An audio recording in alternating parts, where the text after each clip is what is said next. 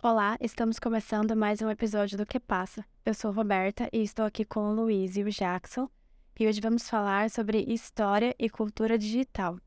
E o convidado de hoje é o professor Éder Cristiano de Souza. Olá, professor, bem-vindo ao programa. Se apresenta para nós. Olá, Roberta, Luiz, Jackson, prazer. Então, eu me chamo Éder, eu sou professor aqui da Unila desde 2014, né, agosto de 2014. E eu atuo na área do ensino de história, né, na, nas disciplinas de estágio, laboratório. E eu também tenho feito pesquisas para tentar focar um pouco nessa questão da cultura histórica em relação à cultura digital. É, a gente vai estar falando sobre isso, né, mas basicamente é pensar que a história ela circula, né, ela circula pela internet, pelos aplicativos, pela por todo esse universo que a gente está hoje conectado. E a ideia é tentar pensar como, de um ponto de vista crítico, como que essa circulação ela traz é, inovações e mas, mas traz problemas também, né? E aplicar isso de uma forma mais prática ao ensino, né? Isso a gente trabalha mais dentro do PIBIT, que é um programa que eu estou há quatro anos aqui trabalhando na Unila, tá? Professor, então, é, qual que é a diferença entre pensamento histórico e cultura histórica? Então, é, eu vou tentar não ser teórico, tá? É, eu levo aulas e aulas tentando explicar isso para os alunos, passo textos e eles ainda ficam perdidos. É porque não existe uma, uma definição teórica muito específica sobre o que é pensamento histórico. Existem estudos na Inglaterra, na, no Canadá, autores no Canadá, na Inglaterra, na Alemanha, que usam esse conceito de pensamento histórico para dizer assim: é, as pessoas precisam aprender a pensar historicamente, tá? E o que é pensar historicamente? É basicamente você dominar algumas ferramentas né, do que pode ser dito ou não pode ser dito sobre a história. Como eu posso investigar? Como eu posso construir um argumento histórico? Então, quem usa o pensamento histórico o tempo todo é o historiador. Porque ele faz uma investigação e ele traz, ó, essa aqui é a minha conclusão é, ele vai passar por uma banca. A banca vai dizer: ah, mas isso aqui você não investigou direito. Esse, essa fonte que você usou, não, você não fez a crítica. Esse argumento que você está construindo não é válido, é, ou está limitado, não está levando em consideração todas as possibilidades. Então, o pensamento histórico, basicamente, é a ideia de que a história ela não é simplesmente você dizer em tal época, época aconteceu tal coisa, mas é você dizer que a partir de uma investigação eu posso trazer essas afirmações. Então, o pensamento histórico é a estrutura do pensamento que, que você constrói a partir dessa investigação. E o que esses autores trabalham é que o ensino de história devia ser baseado nisso. Ao invés do professor trazer o conhecimento histórico para o aluno, ele mostrar para o aluno que a história ela é um campo em aberto, ela é um, um fruto, uma ciência que é produzida a partir de métodos, a partir de critérios, de regras. E basicamente o pensamento histórico é esse conjunto de regras. Então, por que, que não existe uma unidade? Porque é, a síntese que eu trabalho com meus alunos é de um autor canadense chamado Peter Seixas. Inclusive, ele faleceu esse mês, no começo do mês. É, o Seixas ele tentou juntar vários autores e dizer, ó, esses são os principais conceitos do pensamento histórico. Mas ele não é o único, né? Tem autores no Canadá, mas também tem nos Estados Unidos, na Holanda, em Portugal, na Espanha, que usam o termo pensamento histórico mas não necessariamente há uma unidade. Agora, o que é cultura histórica? É mais simples. Cultura histórica é a história na vida prática.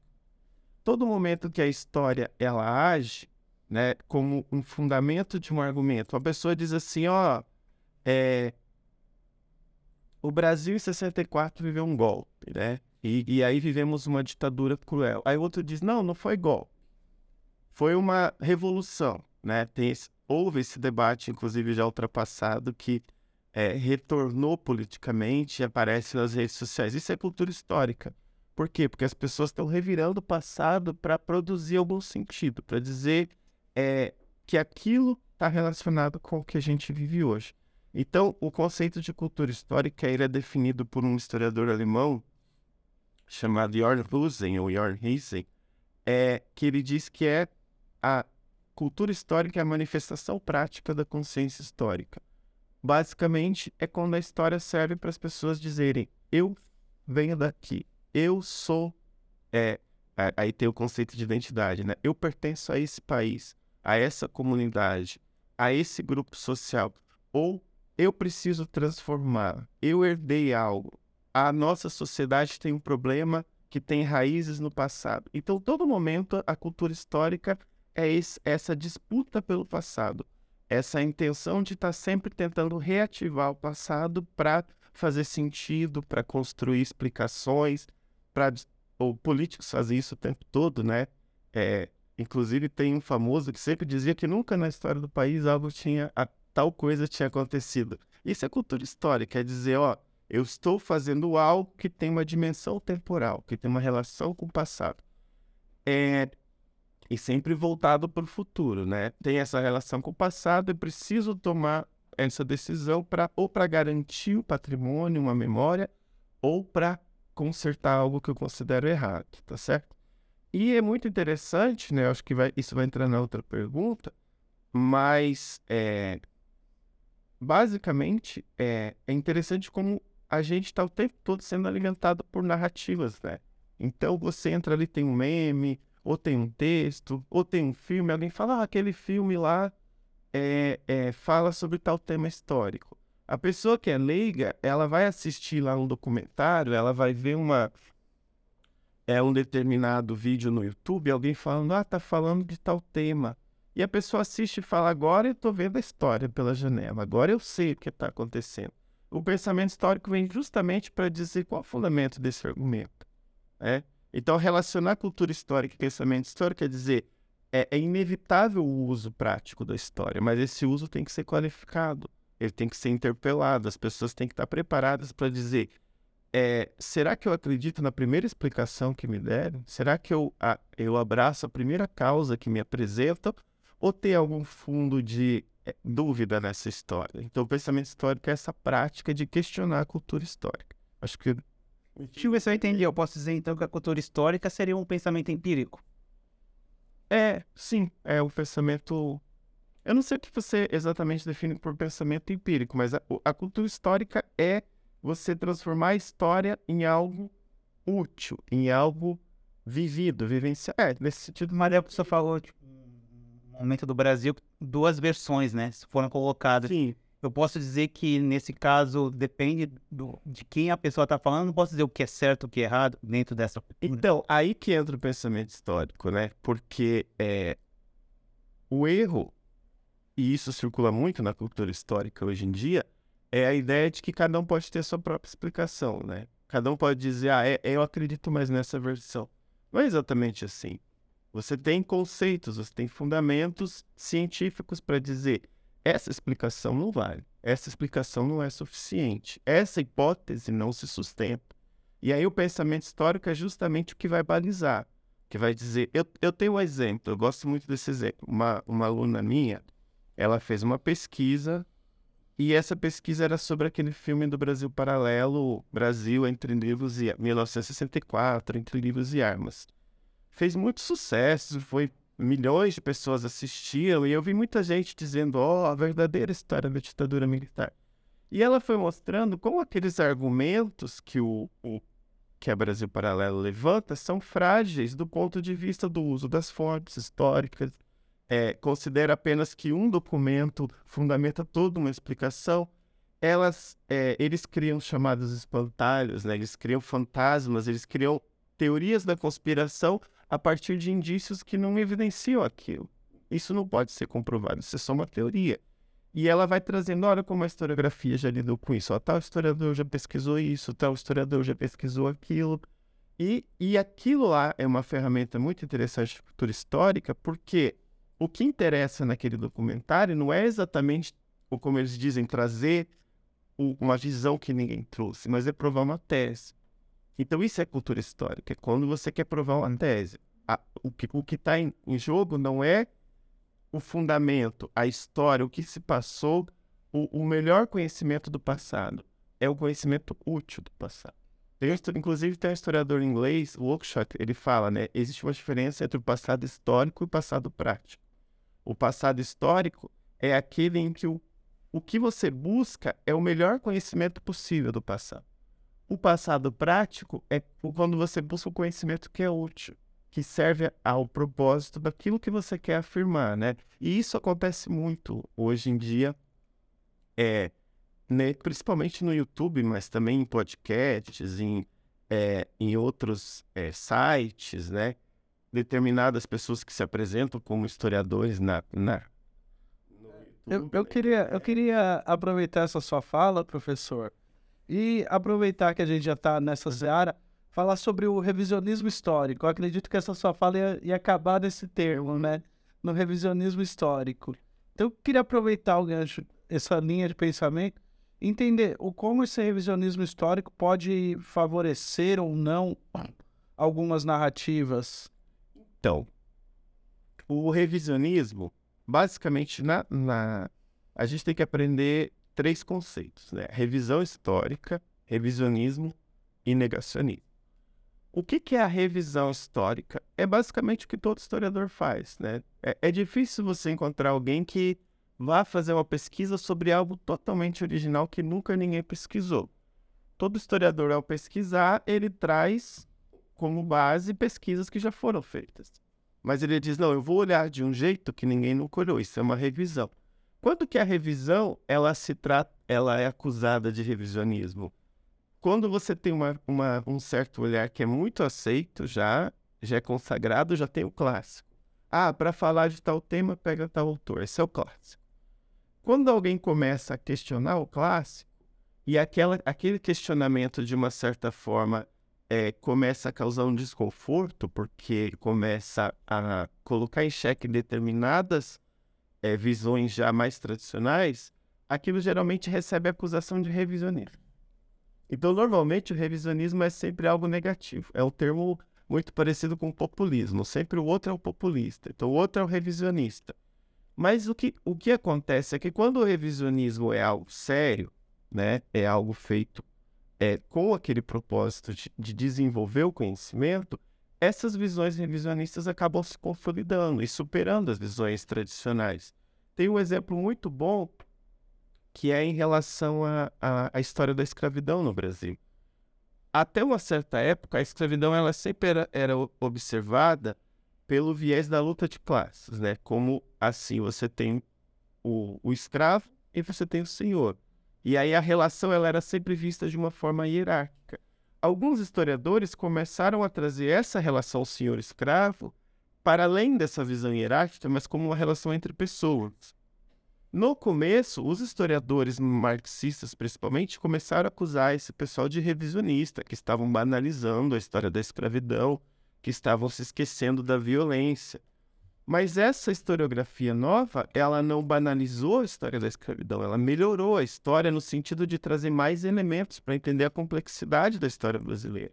Então ela, perde... ela não, não, não levou esse farimbo de revisionista porque o intuito daquelas pesquisas era qualificar o conhecimento. Quando que esse carimbo revisionista pega? Quando o intuito é apenas o combate político. Quando há um determinado tipo de visão histórica que ela tem apenas o intuito de combate político. Isso aconteceu muito em relação à ditadura, por exemplo. Se você pegar um cara como o Marco Antônio Villa, né, que uma, uma época ficou famoso aqui por falar mal das disciplinas da Unila. Eu lembro quando ele era famosinho, falava na rádio e tal. É, ele é um revisionista, por exemplo, da ditadura. Por quê?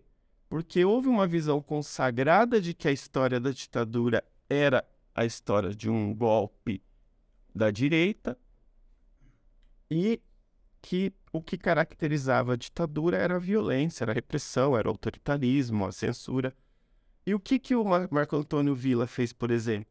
Ele começou a, a, a suavizar a memória da ditadura, dizendo, não, era uma crise, do outro lado também tinha gente ruim, né? Era o golpe dentro do golpe, era um contragolpe, era uma dita branda. Ele começou a revisar, é, mas com um certo intuito político de restaurar a memória militar, de restaurar a, a memória da, dos movimentos de direita no Brasil, sabe? E isso ficou muito claro, e não foi só ele que fez isso.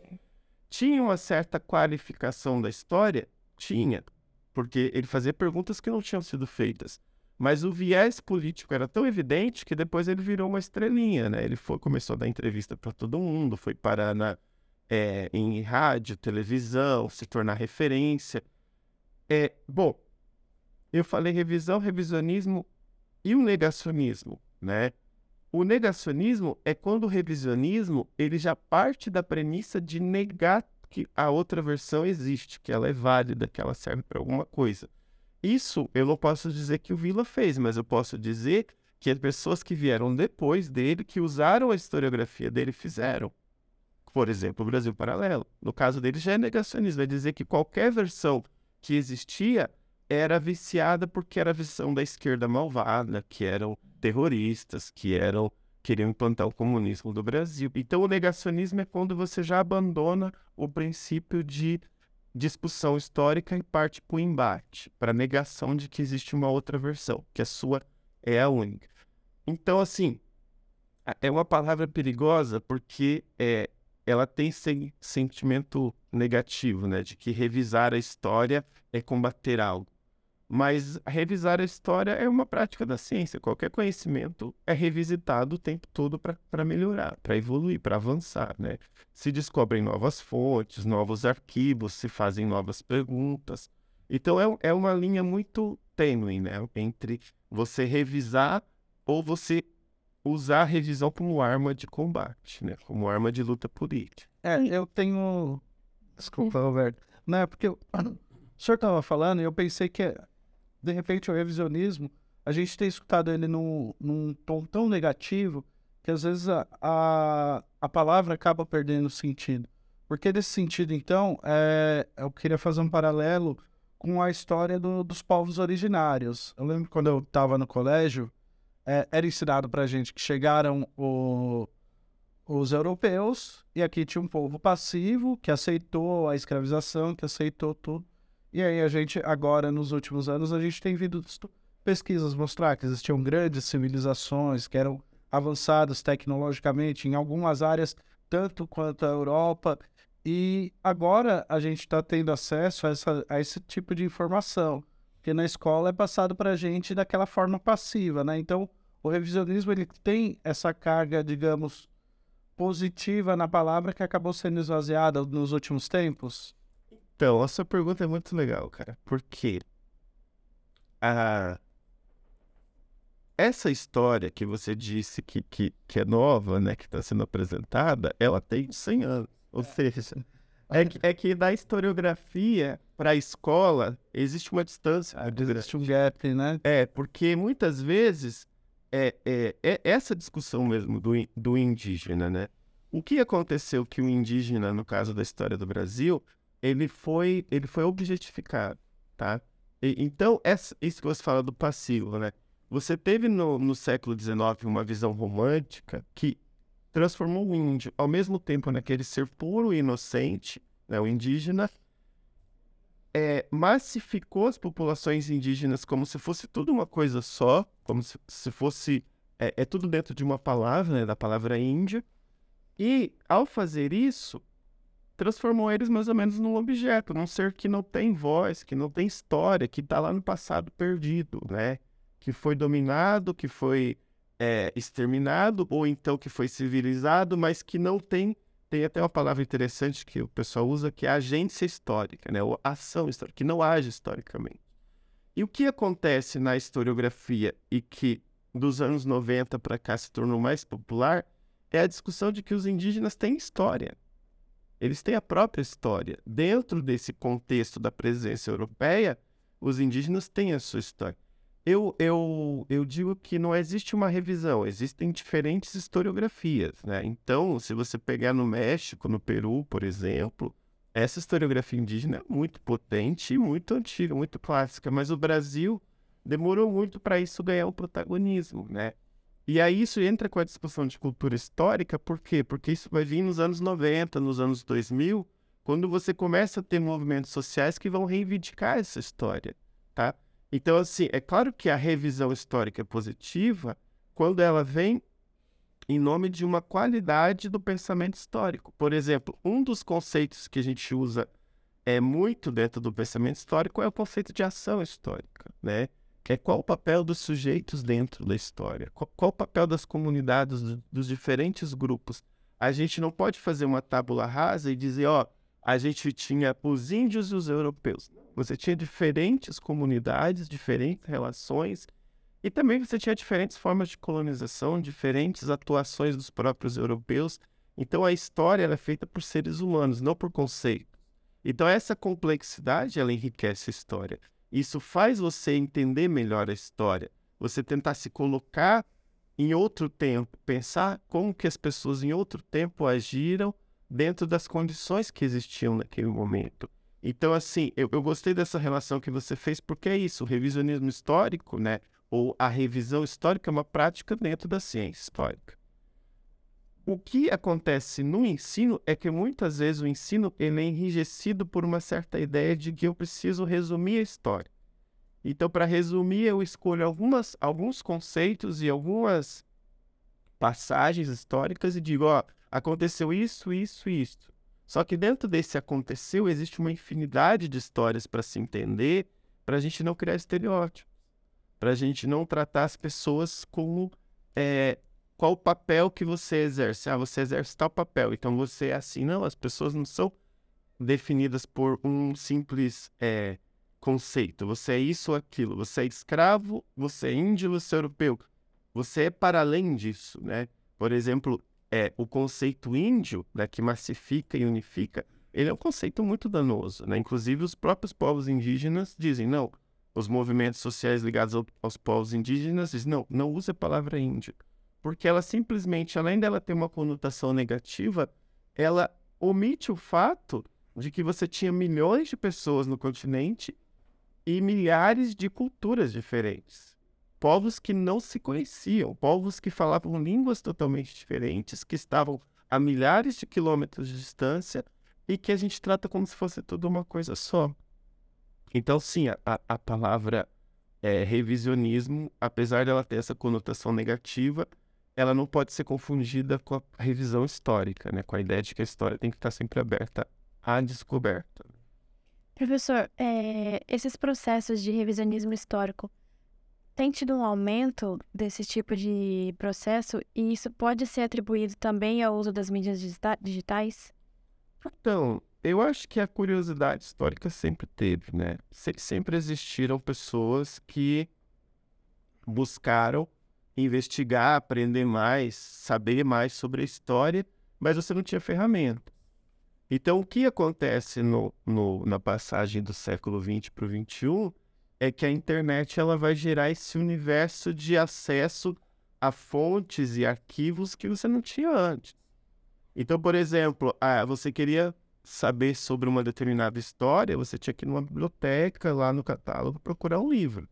Hoje está tudo online. Se você fuçar, você acha os, os, os clássicos a livros desconhecidos estão disponíveis na internet é, para além de livros, você tem acervos digitais, você tem canais de, de, de áudio, né, de podcast, de vídeo com, com temas históricos.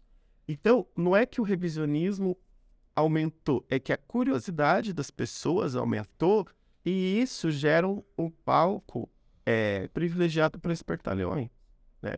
O que, que é o espertalhão? É aquele cara que fala, ah, se eu falar isso da história, eu vou ter público. Então você pega um cara que nem o Leandro Narlock, né? Leandro Narlock é um cara que fez um mal tremendo para o nosso país. Por quê? Porque ele descobriu que lá nos Estados Unidos já tinham espertalhões que faziam isso, que pegavam trechos de obras históricas que contradiziam uma certa visão é, hegemônica e pegavam esses trechos distorcidos, descontextualizados e jogavam. Olha aqui, ó, essa é a verdade. E e sempre com um viés político. Ó, os historiadores estão mentindo, seu professor de história está mentindo. Ao fazer isso, ele ganhou um imenso é, palco, né? Para todo lado, se tornou referência, até que descobriram, perceberam que isso fazia mal para os jovens, porque os jovens começaram a achar que aprender história é aprender curiosidades para questionar o professor, entendeu? E não é para isso que serve a revisão histórica. Então, o que aumentou foi o acesso. E com o acesso, a possibilidade do uso equivocado. Então, quando eu falo, por exemplo, em pensamento histórico, dentro do, do nosso trabalho, do, é, do PIBID, das minhas pesquisas, é desenvolver práticas para lidar com isso. Para mostrar, ó, isso aqui é interessante. Ó, a história na, nas redes, ela tá solta, ela tá perdida, tá espalhada. Como que a gente desenvolve caminhos para pesquisar isso? Onde a gente descobre isso?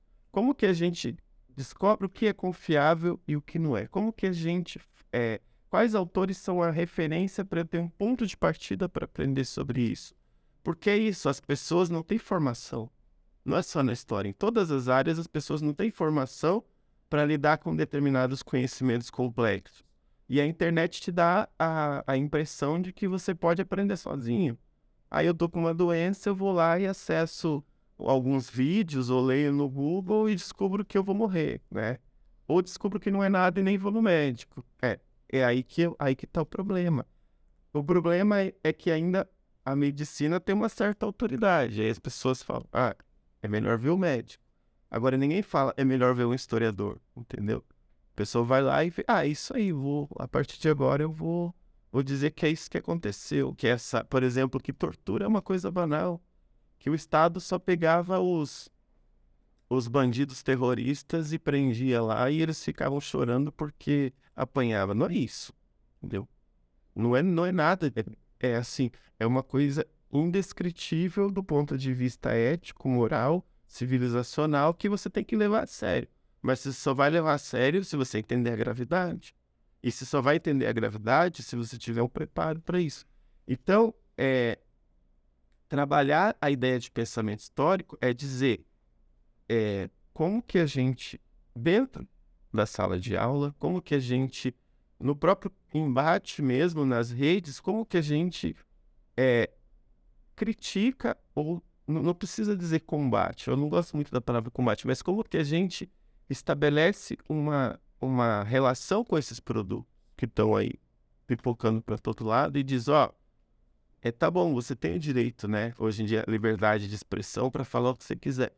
Mas se você está falando de história, peraí, vamos com calma.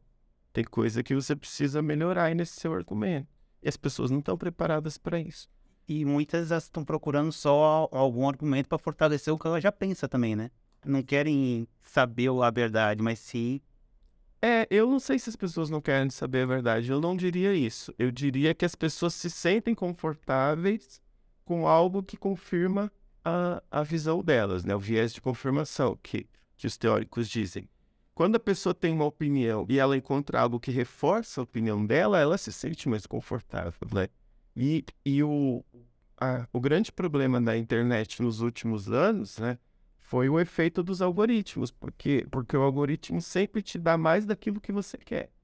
Então, quando, quando você assiste um determinado canal, você dá um like lá, ou você para para assistir, ou você começa a seguir um determinado influencer, a, a, a internet, a internet, né, o, o sistema do, do Google, principalmente, ele vai te bombardeando com mais acesso a informações e a, a, a perfis parecidos. E isso vai criando um efeito, o um efeito bolha da pessoa se cercar daquilo que é confortável para ela. Então, eu não acho que ela fica buscando o que confirma. Eu acho que vem até ela o que confirma e isso deixa ela mais segura. Se todo mundo está me dizendo é, exatamente o que eu acho, aquele que está dizendo o contrário está errado. É, é, é, essa impressão né, de que a realidade é a minha bolha. Então, é, no fundo, as pessoas acreditam que estão buscando a verdade. Elas não acreditam que elas estão buscando a confirmação das crenças delas. Elas acreditam que elas estão no caminho da verdade. E quem traz uma outra visão está mentindo, é, é mal intencionado, é o inimigo. Então eu pensaria por esse lado. E dentro da história, tem o consenso de, de ter já um, um núcleo, né? não tem? Tipo, não é divididos, né? Tipo, colocar, tipo, eu posso acreditar no golpe 64 e outros acreditam que não. Na história é, é golpe. Não, é que pode ter essa. É que normal. Eu não sou especialista em historiografia do regime militar, né? Ou da ditadura. Mas todo historiador minimamente formado, ele vai entender que existem consensos. Tá? Não quer dizer que o consenso seja a verdade, ou seja, a única visão possível. Quer dizer que o consenso é uma visão que já passou pelo crivo, pela análise de várias pessoas e esse consenso ele gera uma certa segurança. Então, por exemplo, a golpe, a palavra golpe, ela é usada para retratar aquele momento e ela tem uma conotação negativa, né? Ninguém gosta de dizer que deu golpe, porque dar um golpe é ir contra uma determinada ordem estabelecida. Então isso soa subversivo. Os militares tentaram chamar aquilo de revolução, né? O que aconteceu na historiografia foi que o conceito de golpe se consolidou por quê?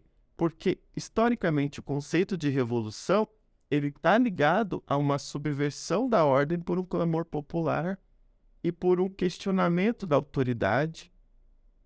É, e o conceito de golpe ele está ligado a uma articulação de elites para tomar o poder.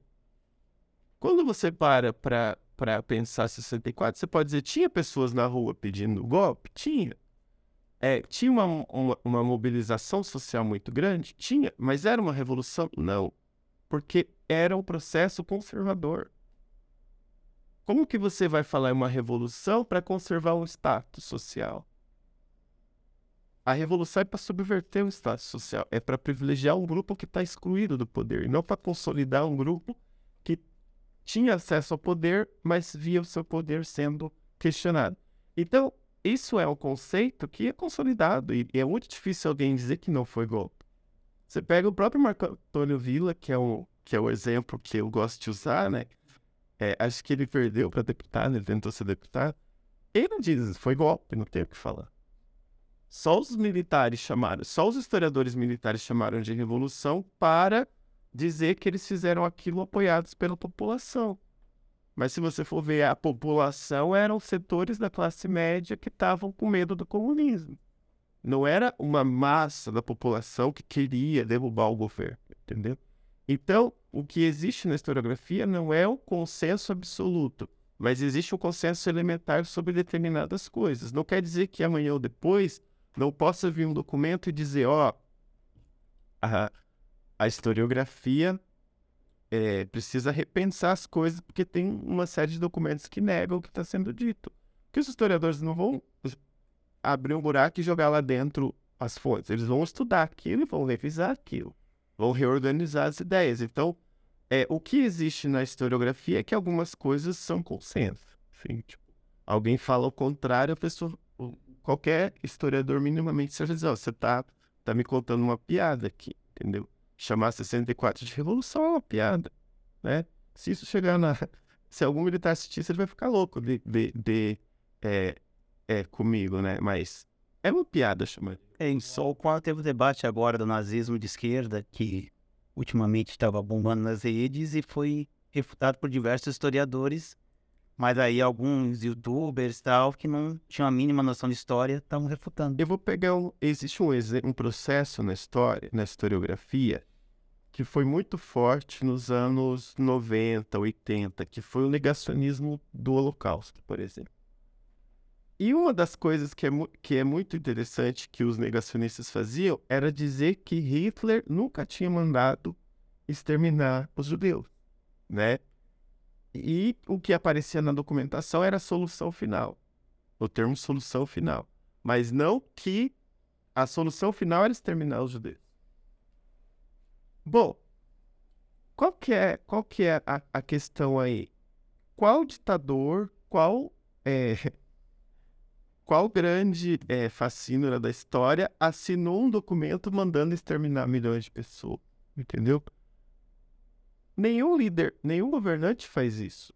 Então, é um debate inútil você dizer que é, é, Hitler não ordenou. Ele ordenou, ele só não assinou. Por quê? Porque ninguém vai assinar uma ordem dessa, entendeu?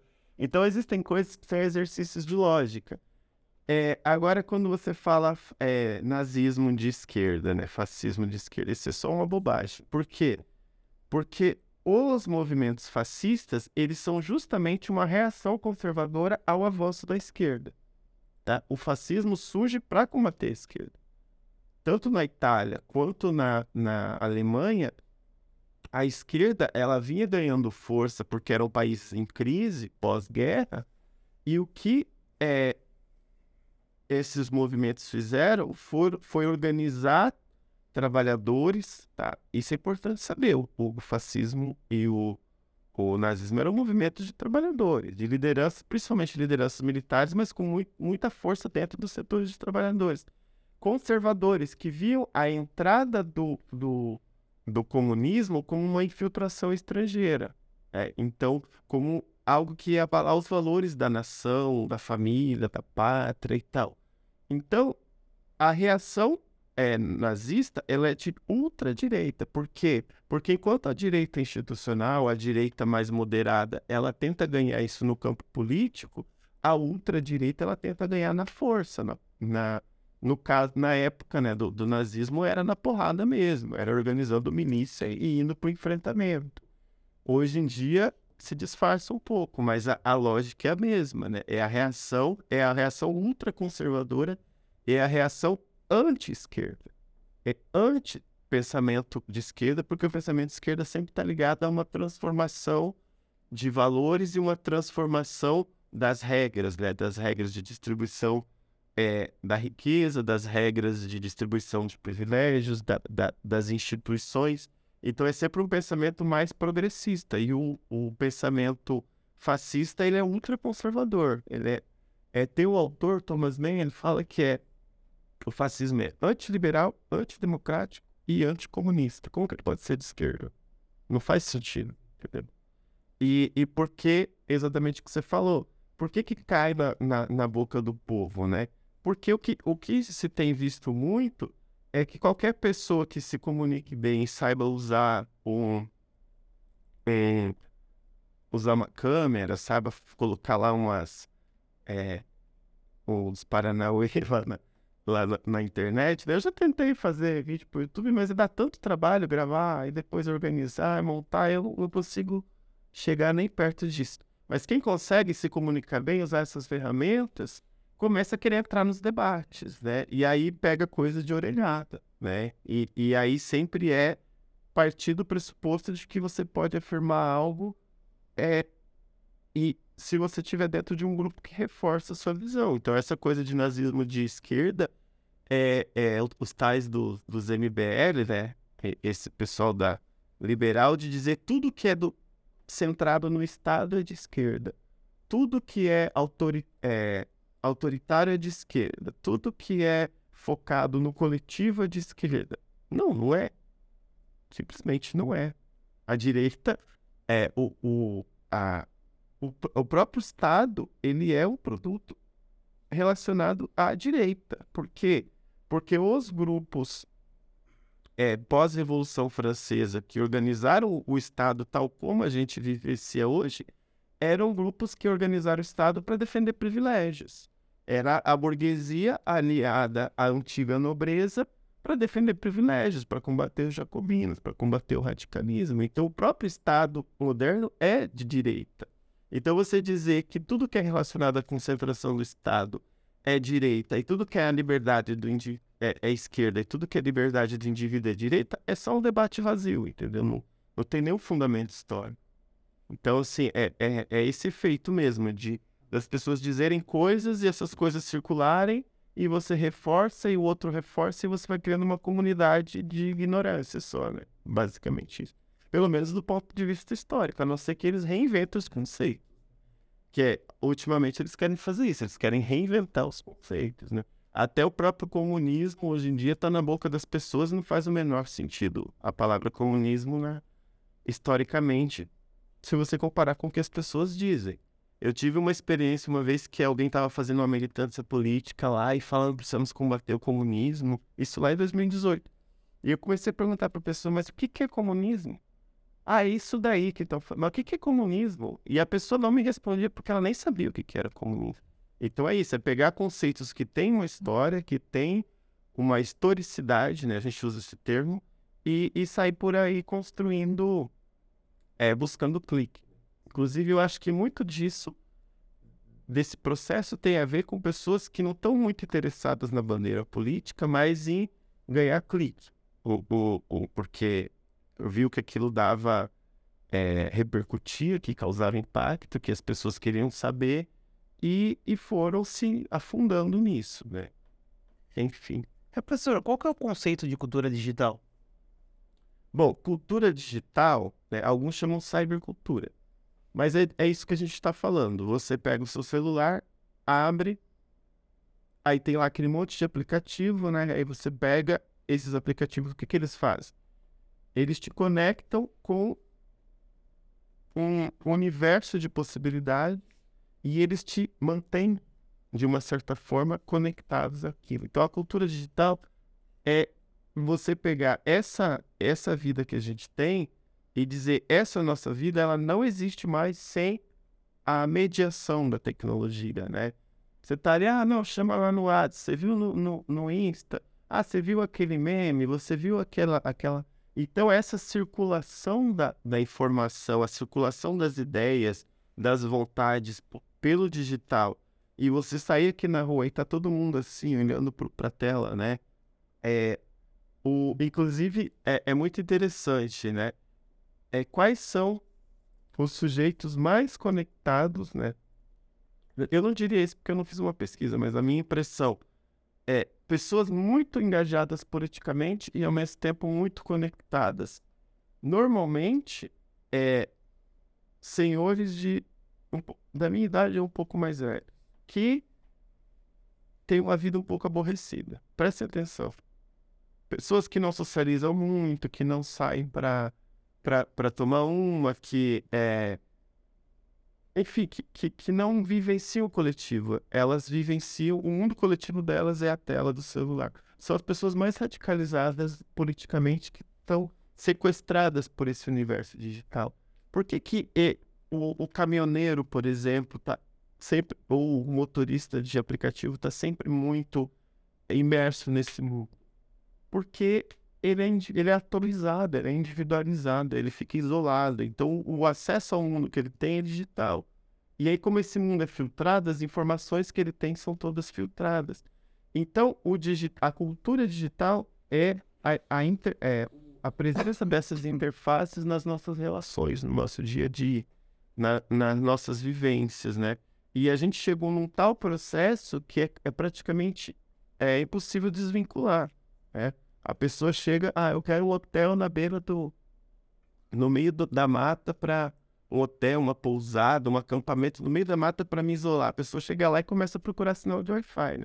Porque ela fica angustiada que ela quer saber o que está acontecendo, né? Ou pessoas que usam Twitter, por exemplo, né? Elas estão o tempo todo ansiosas, porque toda hora tem uma hashtag nova. O que está acontecendo? O que está rolando? Como se ali fosse a praça pública, né? Onde, onde os boatos acontecem, onde o mundo vai acabar, as, a, a, as coisas vão se transformar, porque tudo é muito urgente, tudo é muito rápido. Então, isso é a cultura digital, né? É essa vivência que a gente tem nesse universo é, intermediado pela tecnologia, né? Professor, eu queria aproveitar que a gente está falando de cultura digital e a sua pesquisa é História e Cultura Digital, né? E aí eu queria dar uns dois passos para trás na nossa conversa, que eu ia falando com o Jackson. E aí eu fiquei é, pensando, essa bolha que a gente cria, né, no, com os algoritmos, tudo, na, dentro da nossa cultura digital, ela pode ser um fomentador desse pensamento anticientífico que a gente tem visto tanto ultimamente. Galera da Terra plana, pessoa que segura caminhão andando, antivacina, esse tipo de coisa tem a ver com a nossa bolha e a cultura digital? Sim, a radicalização ela tem a ver com as bolhas. Sim, é, como eu expliquei, esse fenômeno, eu não, eu não me lembro a data exata, mas já tem uns 10 anos, isso começou no YouTube, né? O que, que o, eles fizeram? Eles criaram algoritmos que direcionavam você para aquilo que te interessa, né? Porque isso é uma estratégia de mercado. Né? Você descobre o interesse da pessoa e você oferece mais aquilo que ela quer. Então, eu lembro que eu via, eu dava aula para molecada e eu via uns, os meninos falando sobre é, reptilianos, né? Reptilianos, não, era, era outra, Illuminati. E aí eu fui coloquei no YouTube Illuminatis, né? E aí aparecia lá o vídeo, os Illuminates, a, a sociedade secreta que governa o mundo e não sei o quê.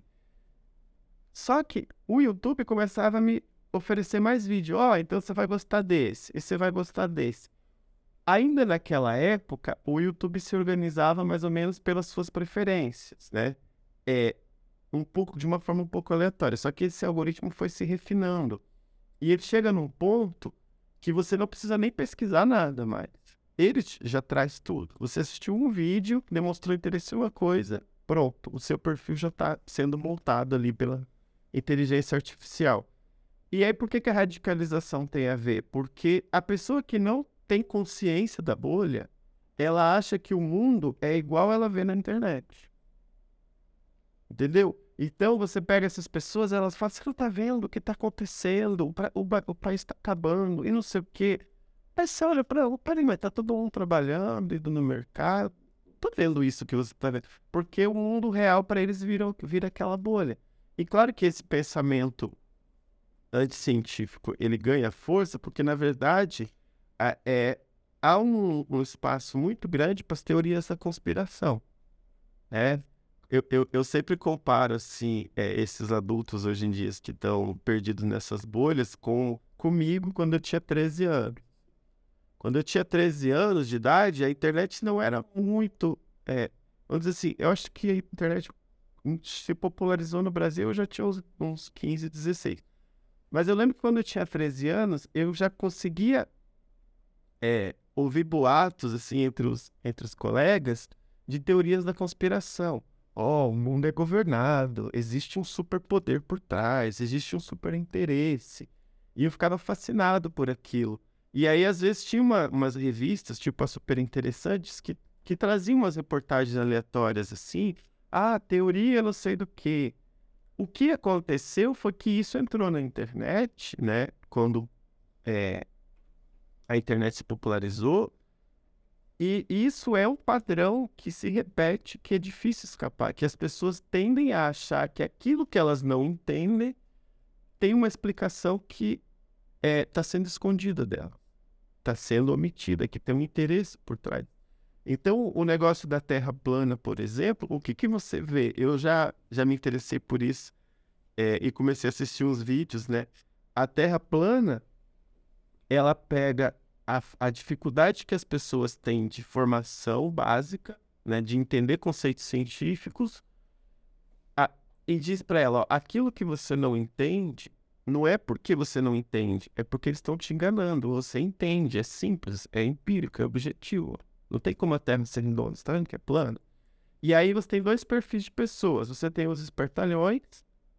É, tem uma entrevista, não lembro qual programa que é, de TV dos terraplanistas, e você vê que tem um cara lá que ele não acredita que a Terra é plana, mas ele é meio que o líder dos outros. Eu acho que é noite, né, um gentil. Eu acho que os quatro, cinco, né? Ele é o líder dos é. outros. E os outros são coitados, assim, bem inocentes mesmo. Aí alguém faz uma uma pergunta que coloca em xeque a, a, o pensamento deles, aí eles ficam assim balançados. Aí esse cara que é o líder fala: não, não, não tem nada a ver. E meio que incentiva. Então, o que esse efeito bolha faz é alimentar a ignorância, dizer, não, você está certo. É, não, tem sentido o que você está falando, faz sentido.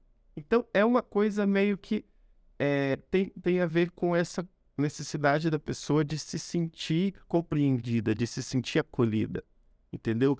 Ela não é, ela não consegue entender aquilo, mas ela entende que é, não é por um problema dela, é porque as coisas estão organizadas de uma forma errada. E quando ela começa a encontrar pessoas que dizem, não, você está certo, os outros aqui não estão vendo, ela, ela se sente pertencente ao grupo, ela se sente parte de algo e ela começa. Então, se você transfere isso para o fenômeno político, assim, é, esse período da pandemia foi terrível, porque é, eu não quero falar o nome, mas existe uma rede de comunicação muito presente na internet, mas que se vende como uma empresa jornalística, que tem rádio, já tem até TV e tal, que ela ficava alimentando essas bolhas, né? Porque isso dá audiência, isso dá é, patrocínio, dá dinheiro. E aí você colocava explicações muito, muito, é, assim, pobres. Só que as pessoas lá Eu, eu vou dar um exemplo para vocês é. Saiu uma pesquisa que em Nova York 80% das pessoas pegaram Covid dentro de casa. Sim, porque estava em lockdown. Você não tinha como pegar na rua, você ia pegar dentro de casa. Só algumas pessoas saíam e quando voltavam contaminavam dentro de casa. Aí, aí qual que era a conclusão? Então não precisa ficar em casa, porque você vai pegar Covid do mesmo jeito. Não, meu filho, não é isso. Não é isso. Você tem que ficar em casa porque se você sai e pega, você vai trazer para dentro de casa. Mas o, o máximo de pessoas que ficar em casa e se isolar, você diminui esse contágio. É, isso é um exercício simples de raciocínio lógico. Mas aí as pessoas pegavam esse argumento. Não, 80% das. É a manchete, né? São pessoas que leem só a manchete. 80% das pessoas pegaram em casa. Ah, então é melhor sair para a rua e ficar no ar livre. E assim, existia um, um comentarista de, é, de um programa dessa rádio que ele ficou dois anos falando isso, exatamente isso. Ah, ficar em casa não adiantava porque 80% pegava em casa. Ficar em casa não adiantava. Até que um dia um candidato a presidente falou isso num debate. Entendeu? Então, olha, olha que loucura. Uma coisa simples de explicar, mas que vai gerando uma, uma reafirmação de uma ideia e um, uma contaminação que. Contaminação, né?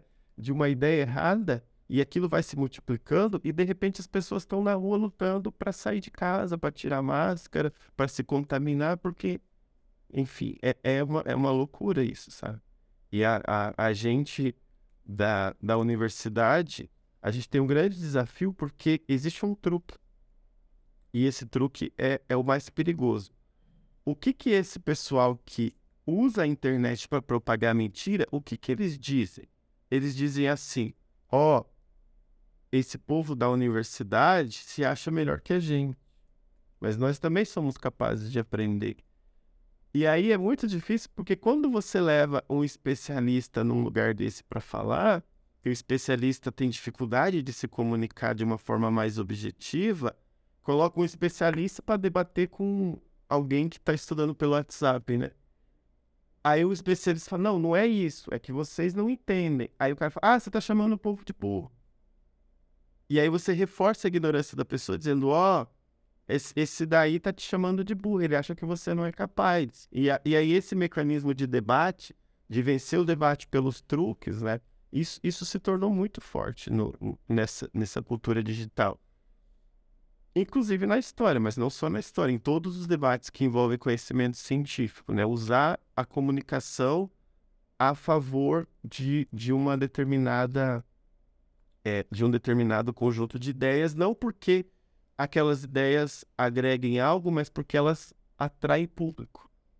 Eu vejo isso muito como um negócio mesmo, assim, como é, esse surgimento desses movimentos, é porque você consegue arrebanhar as pessoas e fazer elas ficar o tempo todo ali consumindo o teu conteúdo, consumindo o teu conteúdo, porque você está reforçando uma visão de mundo delas, reforçando, ainda que aquilo seja pernicioso, sabe? seja muito negativo. Professor, em, em relação à sua pesquisa, então, como se a tecnologia pode auxiliar no ensino da história? Então, é, essa, essa é uma coisa muito interessante, né? É, essa discussão de tecnologia e ensino, ela é muito antiga, né? Sim. É, eu, eu lembro que uma vez eu li um, um texto de 1932 que ele falava do, do cinema, do audiovisual. E aí ele dizia: o audiovisual vai inovar o ensino porque vai poder reproduzir, é, trazer é, uma, um conteúdo visual, a gente vai abandonar a cultura só de livro, de, de texto, e vamos para a cultura visual, e os alunos vão aprender muito mais. Isso em 1932, né? Então, 90 anos. E há 90 anos as pessoas falam a mesma coisa, né? Só muda o suporte a questão não é a tecnologia em si, mas o que você faz com ela, né? Então, por exemplo, no meu projeto, o que eu trabalho muito, que os, os alunos ficam loucos, né? É que não adianta você achar que a, a, a tecnologia ela é o fetiche, né? Ela vai agora transformar as relações. Não, relação de ensino-aprendizagem é professor-aluno, sabe? É você chegar, apresentar algo para o aluno e dizer, vamos conversar sobre isso. O que, que você pensa sobre isso? Como que a gente constrói esse argumento? Como que a gente realiza esse pensamento, que informações a gente tem. O que a gente precisa no ensino é incrementar esses elementos que eu trago, sabe? Por exemplo, como você lida com o desafio dos algoritmos, por exemplo. Como você for as boi? Quais os conceitos que em história, por exemplo, são inescapáveis? O, tem um autor, eu falei dele já, né? O Seixas, ele fala quais são os, os seis principais tópicos do pensamento histórico. Ele fala lidar com evidência histórica. Você precisa, ao construir um argumento histórico, dizer de onde vem essa informação, qual a fonte que te permite dizer isso, né? Saber é, medir quais são as causas e consequências de um evento, lidar com a questão da de mudança e permanência, né? O que muda efetivamente, o que permanece, o que é novo, o que é velho. Lidar com a ideia de progresso, né? É tudo que muda, tudo que muda é o progresso, é algo que vem para o bem, ou esse bem pode estar escondendo algo negativo. Então, existem vários conceitos que são fundamentais. Então, eu penso que educação é você trabalhar com fundamento. Então, a tecnologia, ela, claro que ela vai te facilitar. Claro que ela vai ser importante. Eu, eu por exemplo, é, hoje eu dou aula para graduandos, né? Mas se eu desse aula na educação básica, eu ia viver passando vídeo do YouTube. Mas eu não ia passar o vídeo para matar o tempo da aula. Eu ia trazer um vídeo de 10 minutos, depois eu ia trazer um texto questionando o que aquele vídeo estava falando. Depois eu ia é, levar os estudantes a pesquisar um determinado, é, um determinado site, por exemplo, de um arquivo, e falar para você, busque você uma fonte sobre isso. Então, essa relação que o professor e o aluno tem que ter com a tecnologia. É isso que, que precisa ser trabalhado, é isso que eu tento trabalhar. Por exemplo, é, no, no projeto do PIBID, inclusive saiu ontem um artigo na revista História Hoje, que eu relato um pouco dessa experiência. E eu, eu, eu dizia para os estudantes: você quer trabalhar com qual tema? Ah, eu quero trabalhar com a história da escravidão. Ah, tá. História da escravidão é uma coisa muito ampla. Então vamos fazer um ponto específico. Ah, professor, não sei, as mulheres. Tá bom, vamos recortar mais. E aí eu ia tensionando. Ah, agora que você definiu o seu objeto, vamos buscar então nessa, nesse universo da internet onde existe é, fonte para isso. Onde existe documento e, e qual a natureza dessa fonte? É um documento histórico da época? É um texto que alguém escreveu depois, né? É, é um vídeo, tá? Quem fez esse vídeo? Fez com que interesse? é, queria mostrar o quê? Pertencia a qual grupo, a qual entidade. Então, esse tipo de, de, é, é, de, vamos dizer assim, de potencialização da preparação de uma aula, por exemplo. Aí sempre vinha a pergunta assim, professor, mas quando eu estiver lá dando aula, na sala de aula, eu não vou ter tempo de fazer tudo isso, né? Não vai mesmo. E aí tem uma outra coisa que a tecnologia potencializa e que é muito subutilizado. É que o conhecimento pode ser produzido em rede. Que, por exemplo, é o que o meu grupo está fazendo aqui pode ser compartilhado com um grupo do outro lado do mundo e com outro grupo e trocar figurinhas e criar acervos e criar, por exemplo, criar é, eu, eu chamava de itinerário, itinerários didáticos, né? Criar roteiros de aula em que você linka as coisas, vai dizendo, ó, oh, aqui tem tal informação, aqui tem tal, você pode fazer essa atividade, você pode fazer essa. A gente tentou fazer isso de uma forma muito é, inicial ainda dentro do, do PIBID, mas outros grupos fazem isso já no Brasil. Só que isso é uma coisa que devia ser massificada, sabe? Porque aí você usa a tecnologia a favor. Não é cada professor vai ter que sentar lá e falar agora que aula que eu vou dar. Não, é é ter essa cultura de conexão mesmo. De ter uma rede de pessoas especializadas que vão produzindo. Aí, de repente, chega um aluno na sua aula e diz: Ah, professor, eu vi lá no vídeo que o Lazismo é de esquerda. Então vamos estudar. Se você pega o livro didático que, que o professor usa na sala de aula, tá lá dizendo: nazismo aconteceu em tal época, foi um movimento de ultradireita. Mas aí o aluno não vai se contentar com aquilo, porque o cara do YouTube diz, ah, mas o que está no livro é tudo mentira.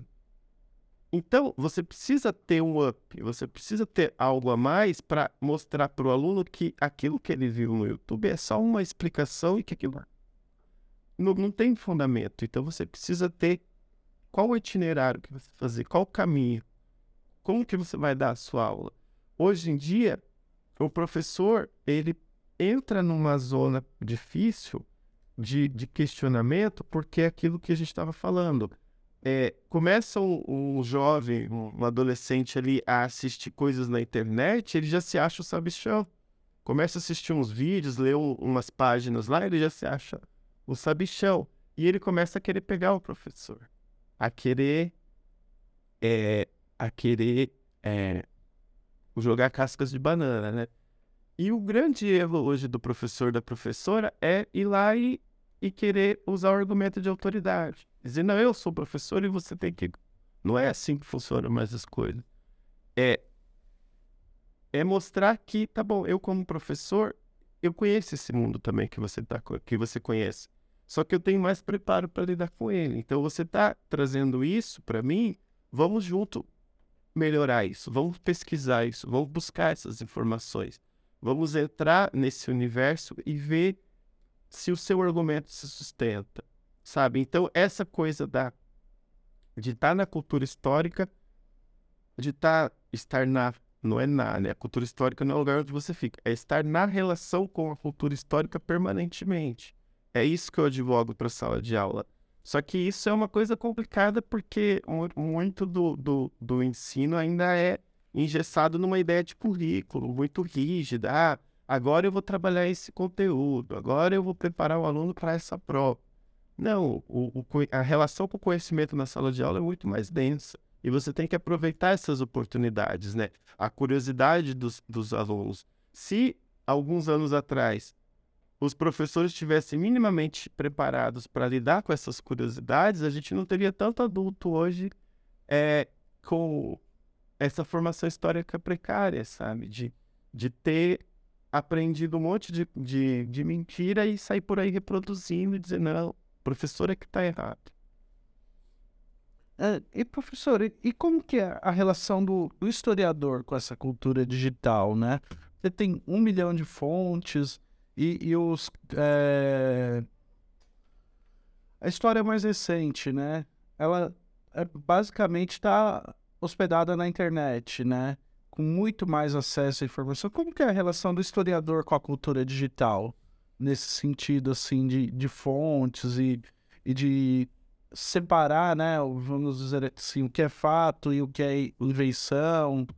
Então, eu, eu diria assim, eu vou tentar responder em três partes, tá? Mas, é, primeiro, a historiografia, ela ainda é arcaica, tá? É, é assim, predominantemente nos cursos de história, a abertura para temas, é, para temas que não estejam lá dentro de um arquivo físico, né? Então o historiador ainda é muito acostumado com a ideia de arquivo. Então, ah, eu tenho que ir lá na biblioteca, não sei o quê, no centro de documentação, no instituto, buscar as fontes, os documentos. Isso ainda é predominante, mas existe muita gente que já faz pesquisa em arquivo digital, né? É, todos os centros de de grandes países, assim, centros de documentação, grande parte deles já está digitalizado. Você consegue entrar lá, pede uma, um, um acesso e pesquisa. Então, essa, essa, esse uso da internet, vamos dizer, da ferramenta internet. Quando a gente passa para o campo dessas disputas de narrativa da cultura histórica, aí eu diria que a historiografia está engatinhando. Você tem grupos de pesquisa, né, que eles falam, é, eles usam o termo é, usos públicos do passado ou história pública. É, eu gosto do conceito de cultura histórica, mas ele é menos utilizado, está começando a ser utilizado agora. Mas esses grupos eles já têm uma inserção maior em transformar determinados produtos que estão circulando na internet em objetos de análise. Então, analisar, por exemplo, canais no YouTube, analisar páginas de, de Facebook, sites, grupos, né? Grupos empresariais que produzem conteúdo histórico, né? o caso no Brasil mais é, estudado é a Brasil Paralelo. Tem vários estudos, né, mostrando inclusive que a Brasil Paralelo ela é uma grande empresa, né? Eles dizem, não, nós somos um grupo de pessoas curiosas que quer trazer o conhecimento. Não, é uma grande empresa, tá? É uma grande empresa, inclusive, porque é, eles têm muito impulsionamento. Para ter impulsionamento tem que ter dinheiro, né?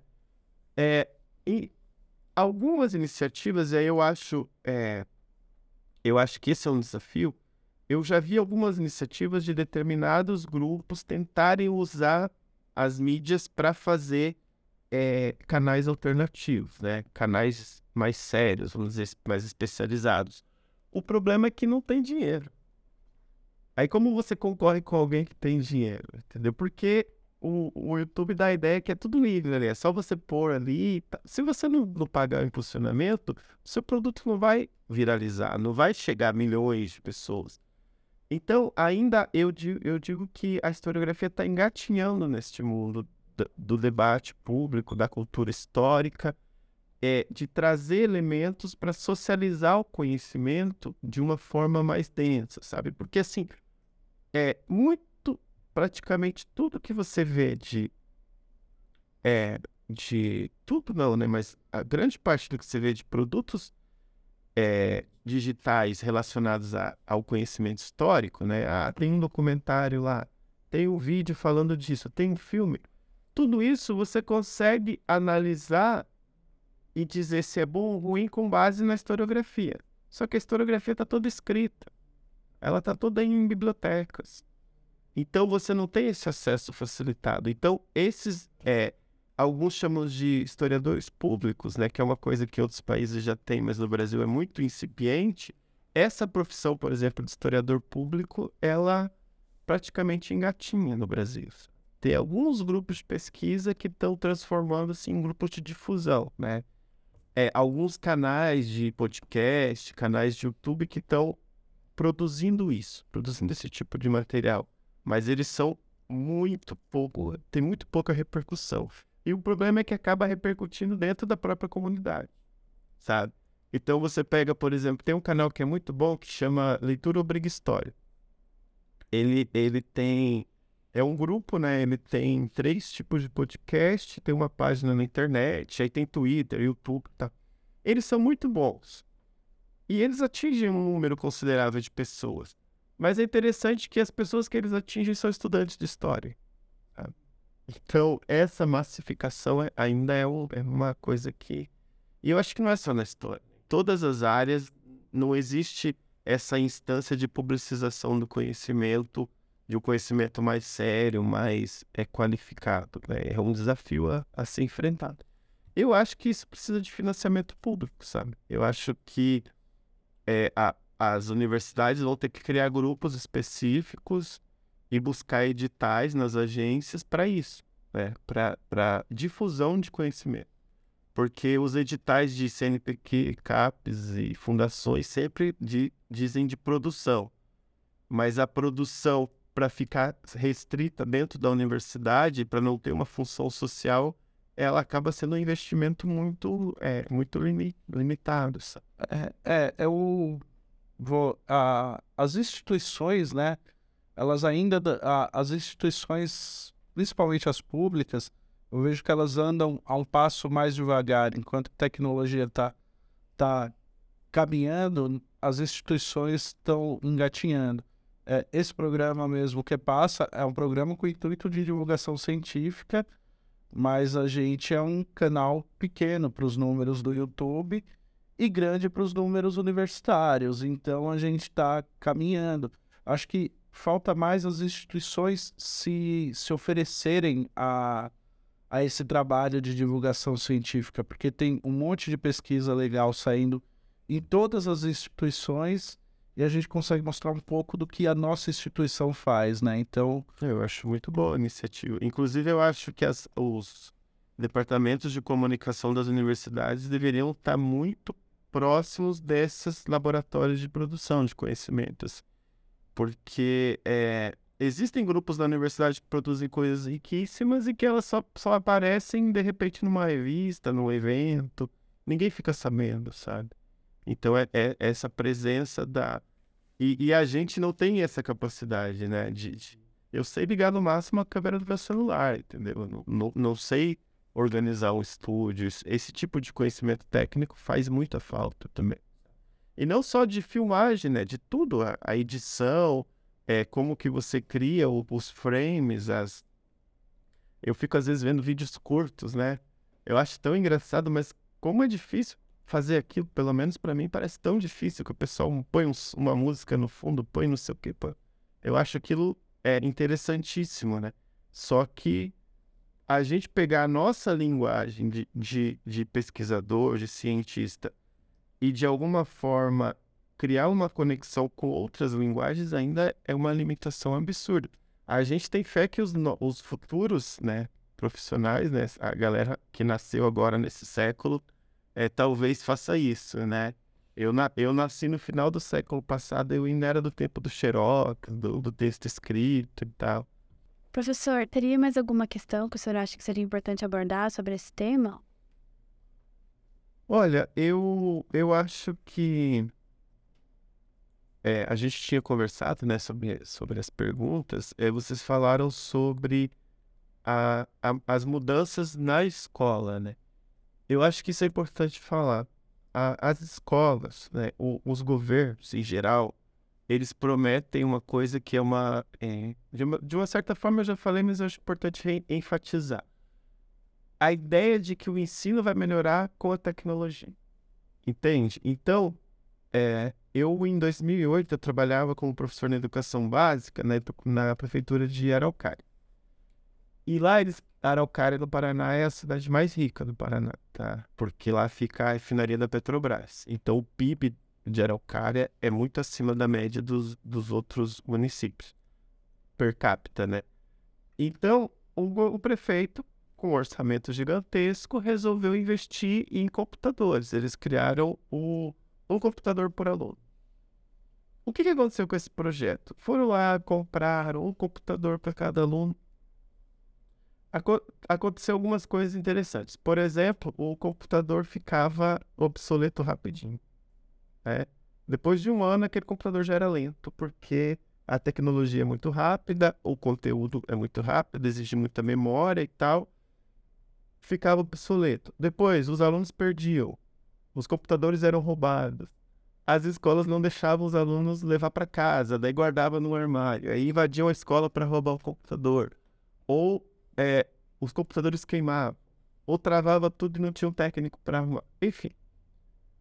Mas a promessa linda era agora os, os alunos vão aprender mais porque eles vão ter um computador cada um. Esse tipo de, de fantasia de que a tecnologia resolve um problema que é estrutural, que, é na, que vem da formação do professor, da própria concepção de educação e principalmente do investimento.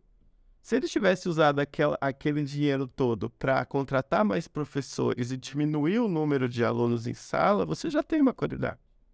Uma coisa é você ter que dar aula para 40 adolescentes, outra coisa é para 20.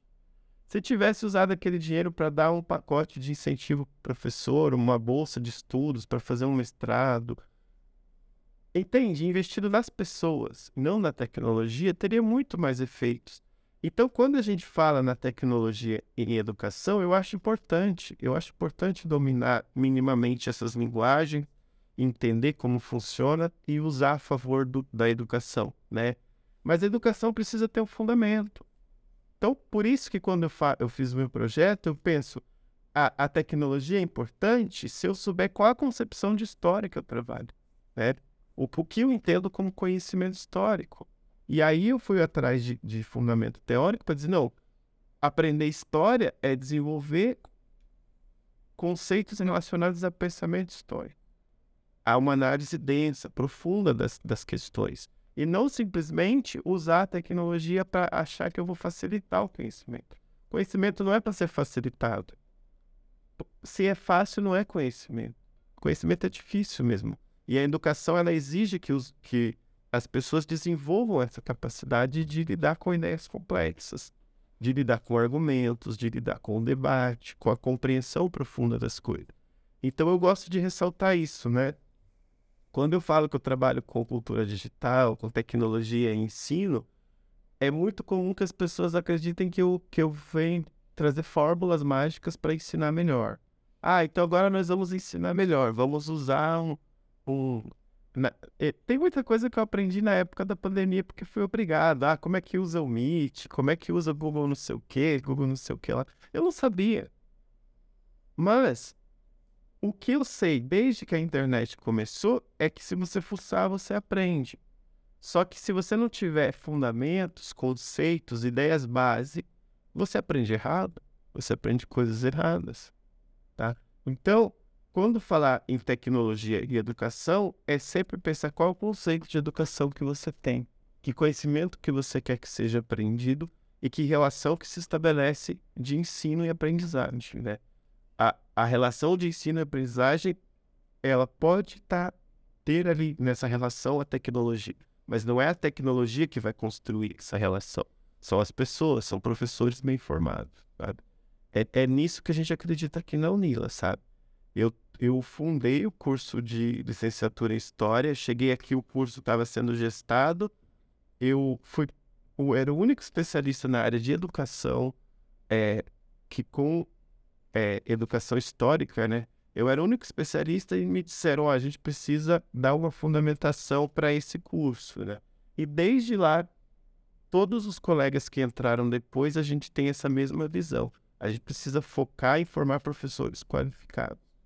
E eu acho que a tecnologia ela é, é, é algo que agrega, é algo que ajuda, mas ela não pode ser transformada em algo é, idealizada, né? A gente não pode ter o fetiche do método. Ah, o método de ensino vai resolver tudo. Não é o método. É a relação disso. É a relação do ensino-aprendizagem. Então eu gostaria de dar ênfase nisso? Professor, eu queria aproveitar essa sua fala e fazer mais uma pergunta, né? Apesar da gente já estar encerrando. É, esse formato de ensino que nós temos hoje, o senhor não acha ele meio ultrapassado, esse negócio de, de séries, de, de, grupos, de, de períodos de ensino? Porque assim, eu vejo que isso existe há, há séculos e é do mesmo jeito, né? talvez não, não seja a hora da gente repensar essa forma de ensino? Então, eu não, eu não quero dar opinião é, específica sobre isso, sabe? Porque, claro que é uma tradição, é a organização do espaço escolar e existe muita gente muito mais especializada que eu para falar nisso. É, eu acho que a, a, o que a gente precisa mudar na educação é a ideia de infraestrutura tá? Por que a ideia de infraestrutura? A ideia de que você colocar 40 alunos por sala de aula e colocar esses alunos por quatro horas seguidas ali, quatro horas e meia, e aumentar o tempo e deixar os alunos enfurnados numa sala de aula, de que isso é produtivo. Isso é uma ideia errada, tá? A, a, a, uma escola que, pro, que produz mesmo, que, que, que gera resultado, no meu ponto de vista, ela precisa ter uma dinâmica espacial e organizacional muito mais é, saudável. O espaço escolar não é saudável. Você ficar enfurnado com 40 alunos sentados na cadeira olhando para você e você não ter uma circulação, uma, uma organização diferente, uma possibilidade de trabalhar em pequenos grupos, isso não é eficiente. É, agora, isso que você falou da organização etária, das séries, não sei, não sei se isso. Não, não, não foi bem. Acho que eu não me expressei bem. Mas é, é justamente isso que o senhor falou mesmo. 40 pessoas, um, um professor ali, é, o período fechado, é esse tipo de organização. Sim, essa, essa organização ela é, fei ela é feita em, em função da ideia de massificação, né? Então, é, eu lembro dos meus tempos de escola básica, a grande briga era a gente brigava por o, a prefeitura falava, ó, oh, a turma do sexto ano pode ter 35. A gente falava, não, tem que ser 30. Aí, aí a prefeitura, não, 34, 33. Então a gente brigava simplesmente por quê? Porque se deixasse, eles iam matriculando aluno e enfiando na sala, matriculando. Eu já peguei turma de sexto ano com 45 alunos, que tinha que empurrar as cadeiras para ficar mais próximos. Então, essa lógica de massificação com pouco investimento é o problema, tá? Porque quando a gente fala em qualificar melhor o professor, diminuir o número de alunos, criar é, espaços diferenciados, criar disciplinas diferenciadas, tudo isso envolve investimento. envolve muito investimento, né? E, e tinha uma promessa, né, na época do pré-sal, né, que o dinheiro ia toda para educação, mas não deixaram, né? Já, já, agora ninguém mais fala do dinheiro do pré-sal onde que ele foi parar, mas na educação não é. Então, sim, eu entendo que a gente precisa de uma mudança estrutural na educação. Eu não digo que não existe essa concepção teórica. Existe e existem vários debates, sabe, sobre isso. Mas tudo isso é, depende de vontade política, né? Então, quando, por exemplo, voltando no tema, quando um governante promete que vai dar um celular para cada aluno, ele está fazendo um investimento que, no fim das contas, é mais econômico do que realmente atacar o problema, né? Do que realmente aumentar o espaço escolar, aumentar a diversidade de espaços numa escola, né? Fugir daquele modelo de prisão, o Foucault já falava, né? A escola é igual uma prisão, né? Tem as salinhas ali e tal, os corredores. Então, mudar essa coisa da arquitetura escolar, essa questão da, do gerenciamento das atividades, da presença de laboratórios, tudo isso é muito lindo, mas isso não acontece na escola pública, tá? Nem na particular acontece. Até na escola particular é existe essa restrição. Eu acho que a particular está mais dentro do conceito do Foucault do que a pública. Ah, sim, porque aí é treinar para o vestibular, né? Aí coloca todo mundo lá enfileirado e vamos memorizar isso aqui. Isso produz pessoas alienadas, né? O que tem de gente que é formada em, em áreas nobres, entre aspas, né? Medicina, engenharia, com o pensamento social totalmente ultrapassado, preconceituoso com a visão de mundo toda torta, porque estudaram pra caramba, mas estudaram com uma concepção de educação muito estreita, muito limitada, né? Que não tem a ver com a formação humana mesmo, de, de compreender o mundo, de lidar com os problemas. Ficaram só na técnica, né? Só na, na sua área técnica. Então, sim, a gente precisa muito. Só que quando eu falo assim, a gente precisa, eu não, eu, eu não quero é, dizer que eu tenho uma grande autoria. Eu acho que tem muita gente que já pensa isso há muito tempo. Mas isso depende muito de vontade política, de organização, de enfrentamento. É, é uma briga interminável. Assim. Professor, muito obrigada pela sua presença. Eu que agradeço, gente. É, obrigado por me deixarem à vontade. No começo eu estava um pouco nervoso, mas valeu. Obrigado. Tá? Obrigado muito professor. da troca. E você que está assistindo esse programa, não se esqueça de deixar seus comentários aqui embaixo, na caixa de comentários. Se inscreva no canal ative as notificações para ficar sabendo dos novos programas e deixe o seu like. Até semana que vem e obrigado.